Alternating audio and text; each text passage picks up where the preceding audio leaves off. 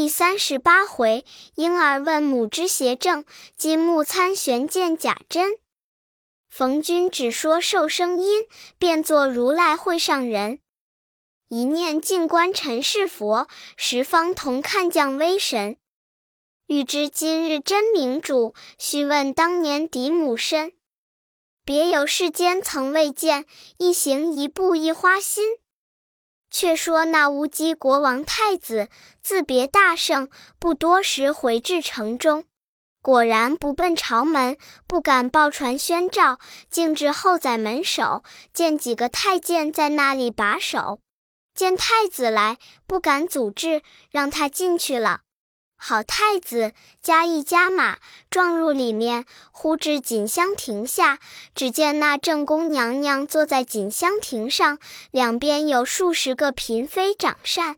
那娘娘已雕栏儿流泪里，你道她流泪怎的？原来她四更时也做了一梦，记得一半，含糊了一半，沉沉思想。这太子下马，跪于亭下，叫母亲。那娘娘强整欢容，叫声孩儿喜呀，喜呀！这二三年在前殿与你父王开讲，不得相见，我甚思量。今日如何得暇来看我一面？成万千之喜，成万千之喜！孩儿，你怎么声音悲惨？你父王年纪高迈，有一日龙归碧海，凤返丹霄，你就传了帝位，还有什么不悦？太子叩头道：“母亲，我问你，几位灯笼是哪个？称孤道寡果何人？”娘娘闻言道：“这孩儿发疯了。做皇帝的是你父王，你问怎的？”太子叩头道：“万望母亲赦子无罪，敢问。”不赦，不敢问。娘娘道：“子母家有何罪？赦你，赦你，快快说来。”太子道：“母亲，我问你，三年前夫妻宫里之事，与后三年恩爱同否？如何？”娘娘见说，魂飘魄散，即下庭抱起，紧搂在怀，眼中滴泪道：“孩儿。”我与你久不相见，怎么今日来宫问此？太子发怒道：“母亲有话早说，不说时且误了大事。”娘娘才喝退左右，泪眼低声道：“这桩事，孩儿不问，我到九泉之下也不得明白。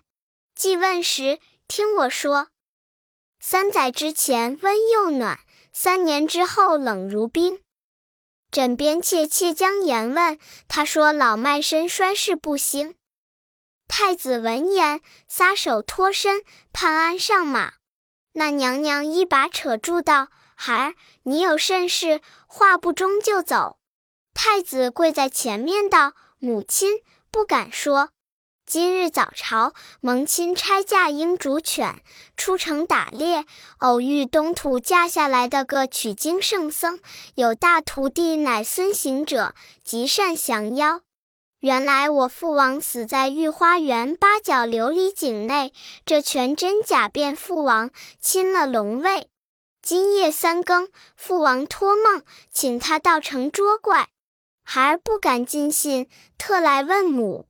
母亲才说出这等言语，必然是个妖精。那娘娘道：“儿呵，外人之言，你怎么就信为实？”太子道：“儿还不敢认实，父王一下表记与他了。”娘娘问是何物，太子袖中取出那金镶白玉龟，递与娘娘。那娘娘认的是当时国王之宝，止不住泪如泉涌，叫声：“主公！”你怎么死去三年不来见我，却先见圣僧，后来见我？太子道：“母亲，这话是怎的说？”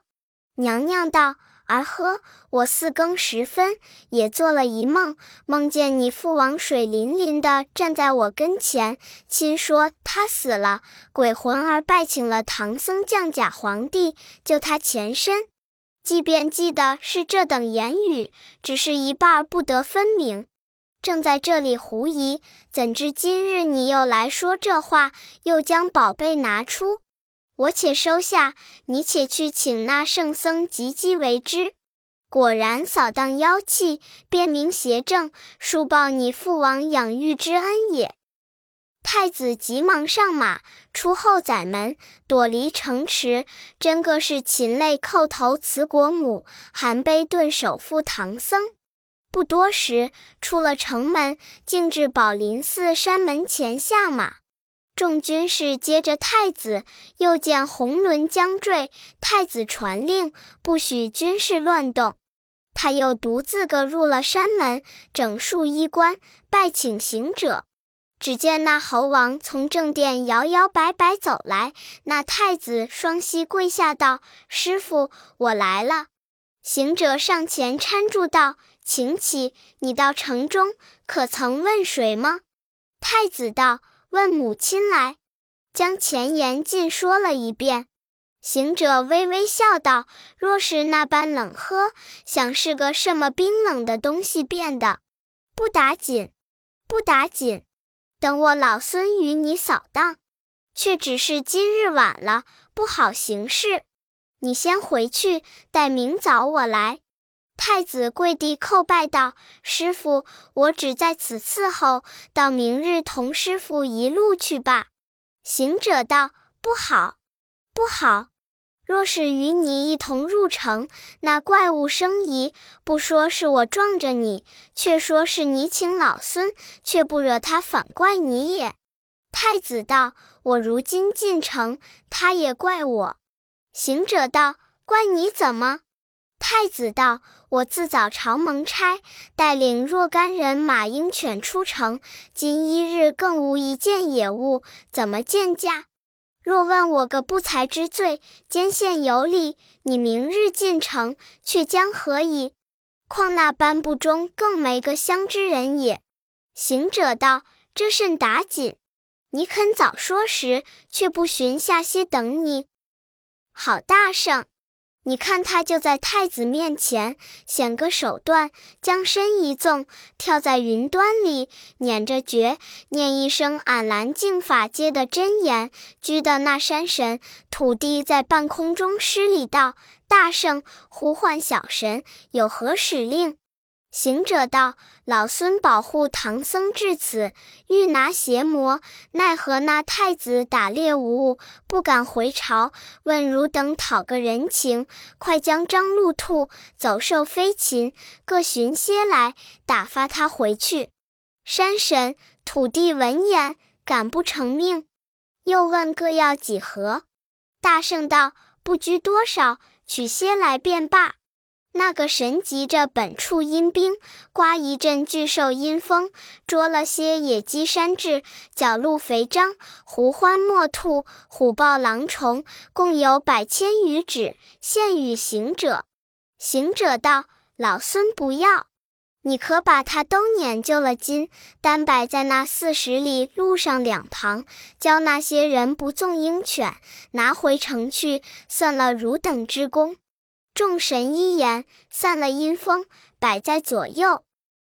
行者才按云头，对太子道：“殿下请回，路上已有物了，你自收去。”太子见他在半空中弄此神通，如何不信？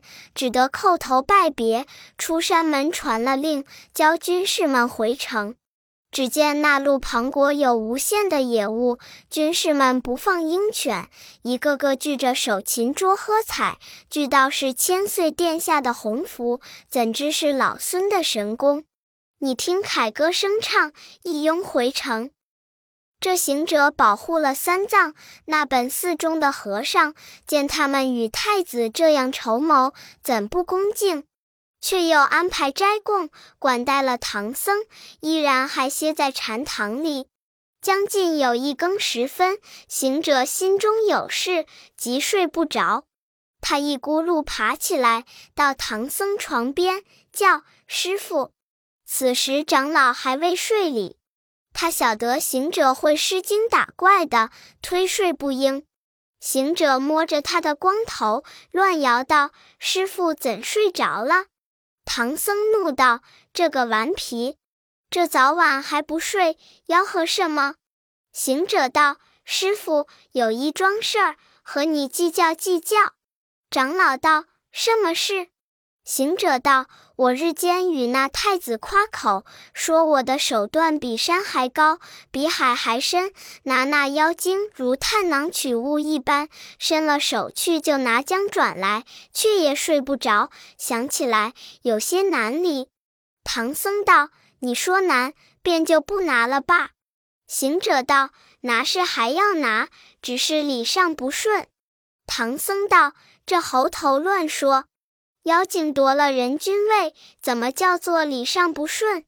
行者道：“你老人家只知念经拜佛，打坐参禅，那曾见那萧何的律法？常言道：拿贼拿赃，那怪物做了三年皇帝，又不曾走了马脚，漏了风声。”他与三宫妃后同眠，又和两班文武共乐。我老孙就有本事拿住他，也不好定个罪名。唐僧道：“怎么不好定罪？”行者道：“他就是个没嘴的葫芦，也与你滚上几滚。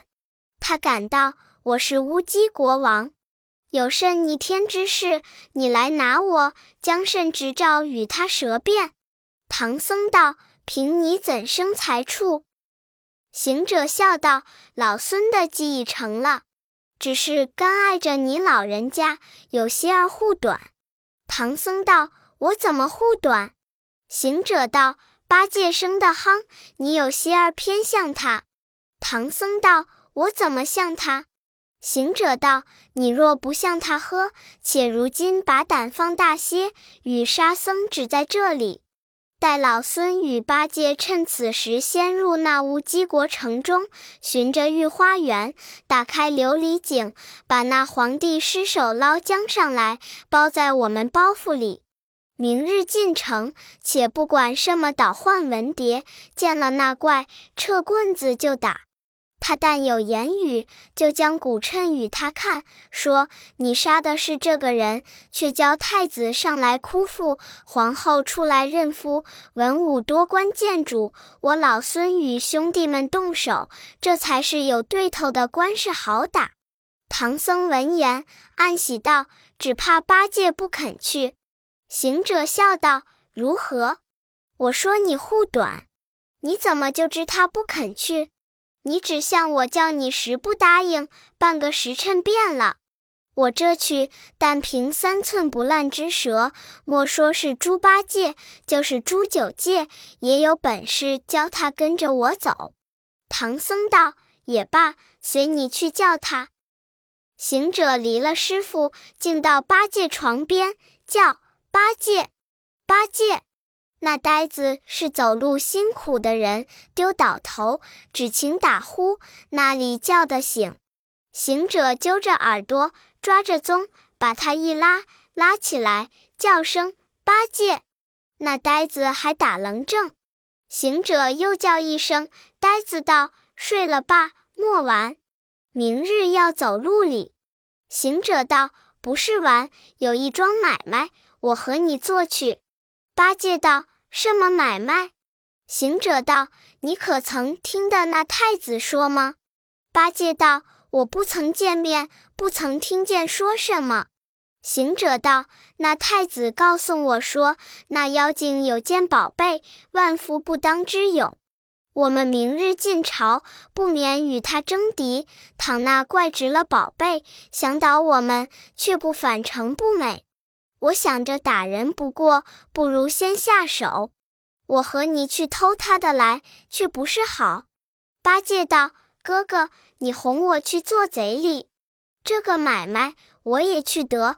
果是晓得时时的帮寸，我也与你讲个明白。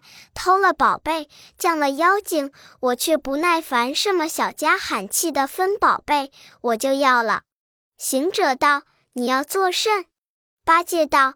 我不如你们乖娇能言，人面前画得出斋来。老猪身子又夯，言语又粗，不能念经。若到那无己无声处，可好换斋吃吗？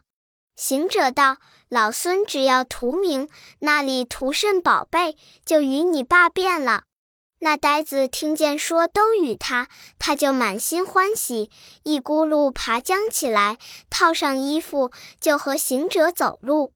这正是清酒红人面，黄金动道心。两个秘密的开了门，躲离三藏，纵祥光，径奔那城。不多时到了，暗落云头，只听得楼头方二鼓矣。行者道：“兄弟。”二更时分了，八戒道：“正好，正好，人都在头觉里正浓睡也。”二人不奔正阳门，竟到后宰门首，只听得梆铃声响。行者道：“兄弟，前后门皆紧急，如何得入？”八戒道：“那见做贼的从门里走吗？蛮墙跳过便罢。”行者一言，将身一纵，跳上里罗城墙。八戒也跳上去，二人潜入里面，找着门路，径寻那御花园。正行时，只见有一座三檐白簇的门楼，上有三个亮灼灼的大字，映着那星月光辉，乃是御花园。行者近前看了，有几重封皮，公然将锁门锈住了，即命八戒动手。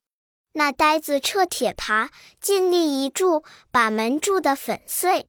行者先举步入，忍不住跳将起来，大呼小叫，唬得八戒上前扯住道：“哥呀，害杀我也！”那见做贼的乱嚷。似这般吆喝，惊醒了人，把我们拿住，送入官司，就不该死罪，也要借回原籍充军。行者道：“兄弟呵，你却不知我发急为何？你看这彩画雕栏狼狈，宝庄亭阁气歪，沙汀了暗尽尘埋，芍药徒俱败，茉莉玫瑰香暗，牡丹百合空开。”芙蓉木槿草该该，亦会奇葩拥坏。巧石山峰巨倒，池塘水河鱼衰。青松紫竹似干柴，满路茸茸好爱。丹桂碧桃枝损，海流塘地根歪。桥头曲径有苍苔，冷落花园境界。八戒道：“且探他作甚？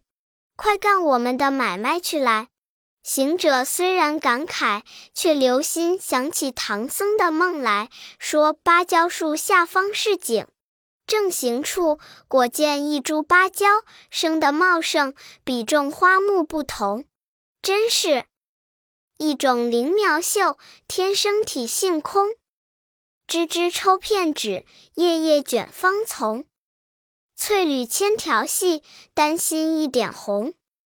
凄凉愁夜雨，憔悴切秋风。常养园丁力，栽培造化工。兼书成妙用，挥洒有奇功。凤翎迎的似，鸾尾迥相同。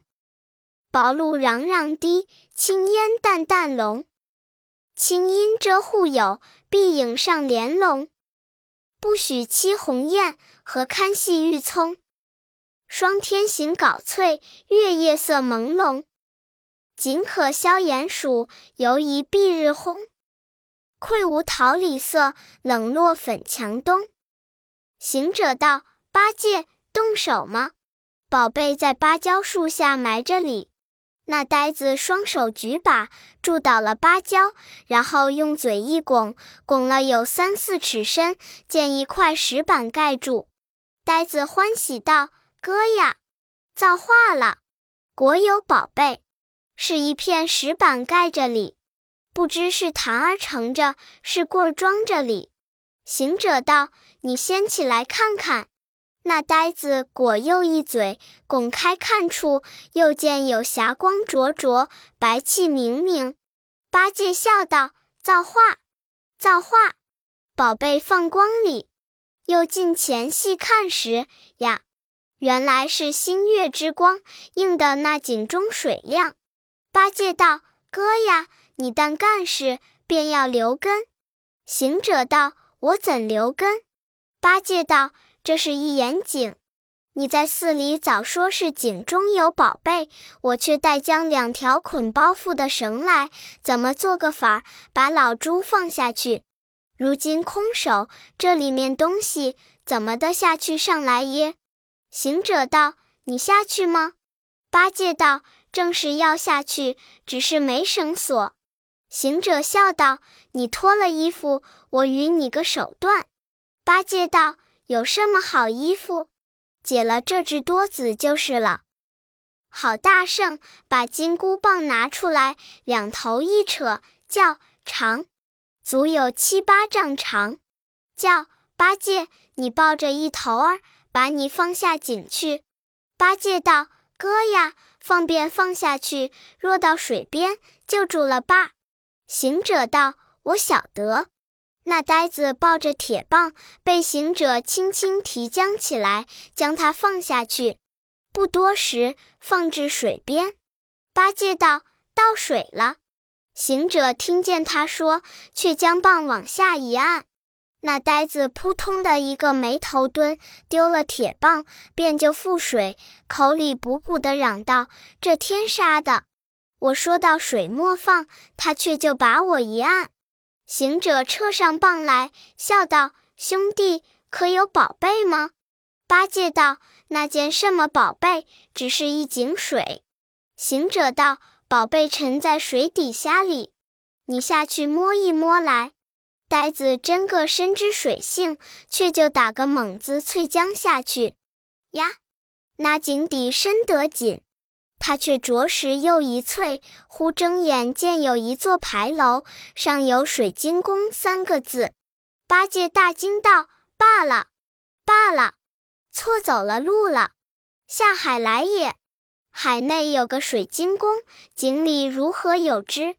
原来八戒不知此是井龙王的水晶宫。”八戒正叙话处，早有一个巡水的夜叉开了门，看见他的模样，即抽身进去报道：“大王，祸事了！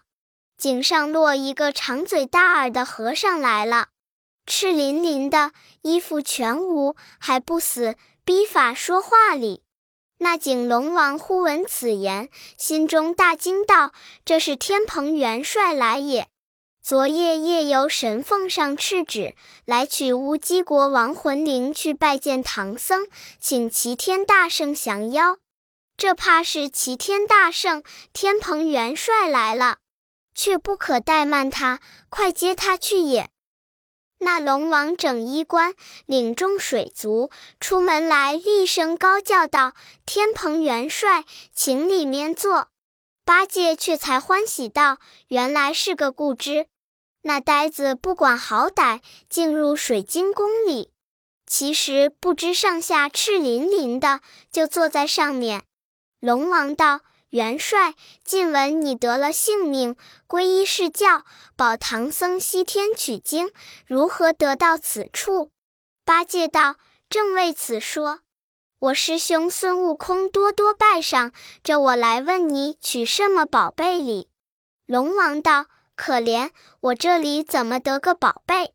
比不得那江河淮挤的龙王飞腾变化，便有宝贝。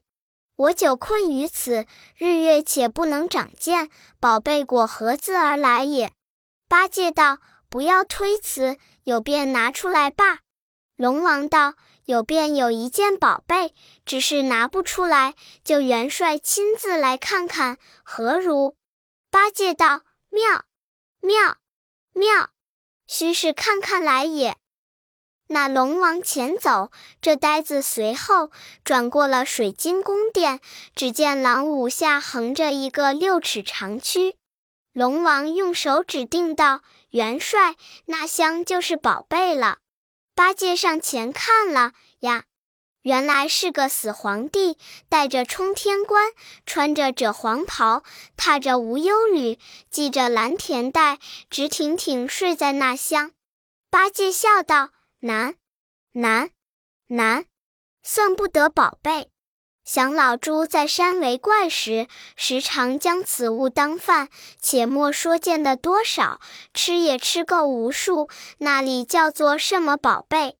龙王道。元帅原来不知，他本是乌鸡国王的尸首，自到井中，我与他定言珠定住，不曾得坏。你若肯驮他出去，见了齐天大圣，假有起死回生之意，呵，莫说宝贝，凭你要什么东西都有。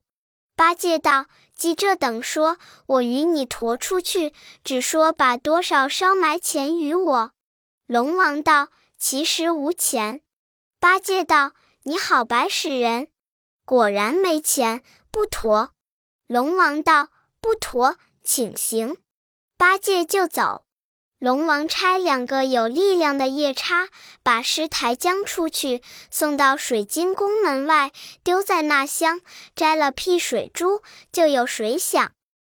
八戒急回头看，不见水晶宫门，一把摸着那皇帝的尸首，慌得他脚软筋麻，窜出水面，搬着井墙，叫道：“师兄，伸下棒来救我一救。”行者道：“可有宝贝吗？”八戒道：“那里有？只是水底下有一个井龙王，叫我驮死人，我不曾驮，他就把我送出门来，就不见那水晶宫了，只摸着那个尸首，唬得我手软筋麻，正搓不动了。哥呀，好歹救我救儿！”行者道：“那个就是宝贝，如何不驮上来？”八戒道：“知他死了多少时了？我驮他怎的？”行者道：“你不驮，我回去耶。”八戒道：“你回那里去？”行者道：“我回寺中同师傅睡觉去。”八戒道：“我就不去了。”行者道：“你爬得上来，便带你去；爬不上来，便罢。”八戒慌了，怎生爬得动？你想。城墙也难上，这井肚子大，口小，壁陡的圈墙，又是几年不曾打水的井，团团都长的是苔痕，好不滑也。教我怎爬？哥哥，不要失了兄弟们和气，等我驮上来吧。行者道：“正是，快快驮上来，我同你回去睡觉。”那呆子又一个猛子淬江下去，摸着尸首拽过来，背在身上，窜出水面，扶井强盗哥哥驮上来了。那行者睁睛看出，真个的背在身上，却才把金箍棒伸下井底。那呆子着了脑的人，张开口咬着铁棒，被行者轻轻的提将出来。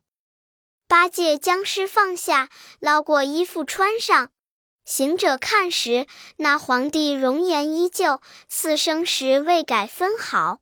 行者道：“兄弟呵，这人死了三年，怎么还容颜不坏？”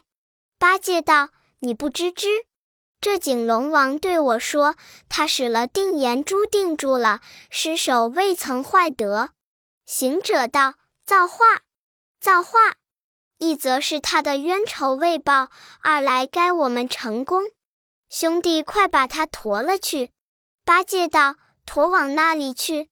行者道：“驮了去见师傅。”八戒口中作念道：“怎地起？怎地起？好好睡觉的人，被这猢狲花言巧语哄我，教做什么买卖？如今却干这等事，教我驮死人。”驮着他，阿扎臭水淋将下来，污了衣服，没人与我将洗。上面有几个补丁，天阴发潮，如何穿吗？行者道：“你只管驮了去，到寺里，我与你换衣服。”八戒道：“不休，连你穿的也没有，又替我换。”行者道：“这般弄嘴，便不驮罢。”八戒道：“不驮。”便伸过箍拐来打二十棒，八戒慌了，道：“哥哥，那棒子重，若是打上二十，我与这皇帝一般了。”行者道：“怕打时，趁早驮着走路。”八戒果然怕打，没好气，把尸首拽将过来，背在身上，拽不出园就走。好大圣，捻着诀，念声咒语，往巽地上吸一口气，吹将去，就是一阵狂风，把八戒搓出皇宫内院，躲离了城池，吸了风头，二人落地，徐徐却走将来。那呆子心中暗恼，算计要恨报行者，道：“这猴子捉弄我，我到寺里也捉弄他，捉弄。撺到师傅，只说他医得活，医不活，叫师傅念紧箍咒，把这猴子的脑浆勒出来，方称我心。”走着路，再在寻思道：“不好，不好。”若教他医人，却是容易。他去阎王家讨将魂灵而来，就医活了。只说不许负阴司，阳世间就能医活，这法才好。说不了，却到了山门前，径直进去，将尸首丢在那禅堂门前，道：“师傅，起来看鞋。”那唐僧睡不着，正与沙僧讲行者哄了八戒去九不回之事，忽听得他来叫了一声，唐僧连忙起身道：“徒弟，看什么？”八戒道：“行者的外公教老猪驮将来了。”行者道：“你这能康的呆子，我那里有什么外公？”八戒道：“哥，不是你外公，却叫老猪驮他来，怎么？”也不知费多少力了。那唐僧与沙僧开门看处，那皇帝容颜未改，似活的一般。长老忽然惨凄道：“陛下，你不知那是李冤家，今生遇着他，暗丧其身，抛妻别子，致令文武不知，多官不小。可怜你妻子昏懵，谁曾见焚香献茶？”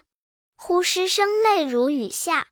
八戒笑道：“师傅，他死了可干你事？又不是你家父祖，哭他怎的？”三藏道：“徒弟呀，出家人慈悲为本，方便为门。